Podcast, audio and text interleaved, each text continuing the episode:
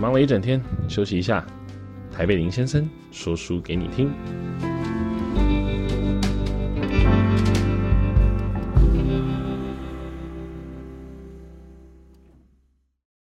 Hello，大家好，欢迎大家收听台北林先生。今天要跟大家介绍这本书，叫做《亚马逊管理圣经》。亚马逊为什么那么成功？揭开全球电商龙头的十四条领导准则。那这十四条领导准则呢？你在亚马逊的网站上面都看得到。那我们接下来介绍的是第一条，客户至上，它中文翻译成这样。那它的原文呢是 Customer Obsession。那 Obsession 这个字呢，比较像是有一种如痴如醉、很痴迷的感觉。所以其实我的理解是，它的客户至上是要让客户深刻的被我们的服务。就是所沉浸在我们的服务当中，那跟我们在台湾所接受到所谓客户至上的那一种服务观念，我觉得是截然不同的。我不知道大家有没有去吃过某餐饮品牌，它底下的呃任何一间餐厅，可能或多或少都有。那这间餐餐饮品牌，它最有名的就是它的服务。可是我有一次，我记得我去吃了他的餐厅之后，我在最后的问卷上面，我写下了“服务没有灵魂”这样六个字。那当时呃，主管也冲出来，就是照着 SOP 来理解说发生什么事情。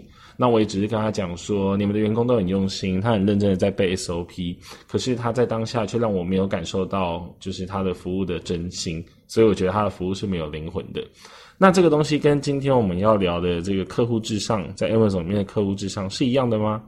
我的理解是截然不同，因为在书里面有写到，Amazon 的呃创办人 Jeff，他其实很已经深刻体验到两个关于客户服务的真相。第一，当公司让客户不高兴，那位客户不只会告诉一个、两个或是三个朋友，而是会四处宣传。第二个，最佳的客户服务就是不需要服务。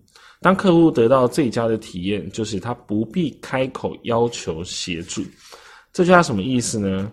其实，呃，它里面有提到哦，就是其实高达百分之九十八 percent 的客户在 Amazon 等等零售商提出的问题，总归一句就是只有我的东西现在在哪里了。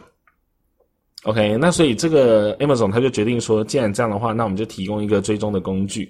那他呃提供的这个线上包裹追踪工具，可以让客户查看从仓库出货到商品送达家门口的完整流程，免去设立大型成本高昂的客服中心，以及该单位相关的大量人事摩擦。因为他呃，Jeff 他有发现，其实客户并不喜欢和客服人员讲电话。我不知道大家有没有这个经验，就是说你可能在使用手机的 App 或一些网站的服务上面，其实你很希望说我，我我如果能够在网站上面直接按一按按键就解决的话，那我就不要再花时间去打给客服，还要再转接。虽然有时候我们会觉得说打给客服比较干脆，我直接电话给他跟他讲，让他去处理。但很多时候其实你也会知道，如果我能够在网络上面，我靠自己就能够操作完，那表示他的服务、他的整个流程的设计是非常人性化的。那如果这样的一个设计是更友善的话，对我来讲，我其实是得到更好的服务体验。所以他书里面有提到，呃，当时有一个作者，呃，两位作者。Bill Price 还有 David Jeffrey，他们在二零零八年著作叫做《这一家的服务就是不需服务》，呃，英文是 The best service is no service。它里面有写到，只要客户的体验越没有阻力，客户的忠诚度也就越高。那里面有指出哦，Amazon 的每一张订单的联系次数在下降九十 percent，它的订单收入反而会增加九倍。哇，这是在二零零二年那个时候，Amazon 转亏为盈很重要的一个关键。那除了这个之外呢，呃，Amazon 他们认为，其实如果把这个客户服务做好的话，它可以有个良性的循环。什么叫良性的循环呢？第一个就是我们。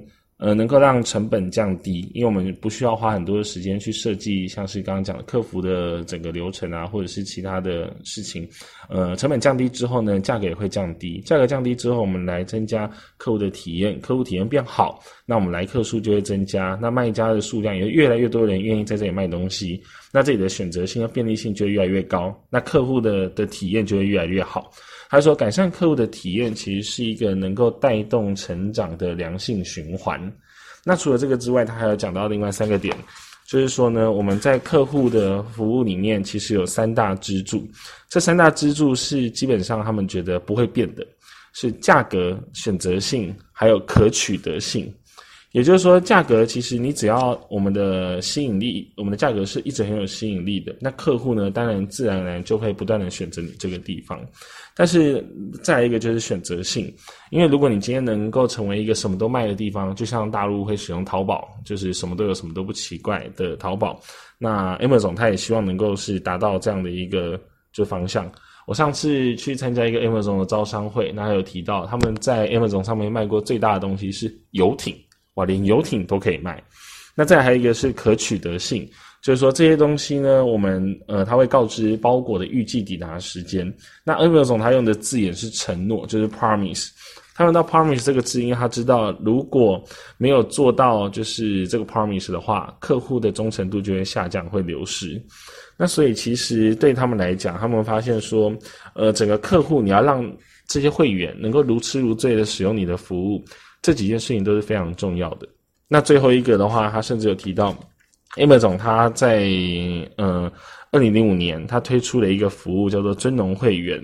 那这个尊荣会员呢，就是你每年你要付一个年费。那你支付年费之后呢，你可以得到很多你就是你一般的会员没有办法得到服务。举例来说，像他最近还为主要的呃世界上主要的城市提供两小时的到货服务。那两小时服务之外呢，一开始它是免费两天，现在变两小时。那会员还可以借阅很多的电子书，欣赏部分的电影跟电视节目，这都包含在年费里面。也就是说，其实这样的一个年费啊，反而成为 Amazon 它收入里面很大的来源，就跟 Costco 是一样的。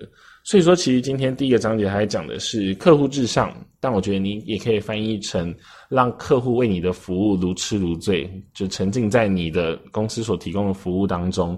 如果是这样子的话，你才能够立于不败之地。OK，那这是今天分享的第一点。那接下来的还有另外十三点，我们会在不同的时间，然后再跟大家分享。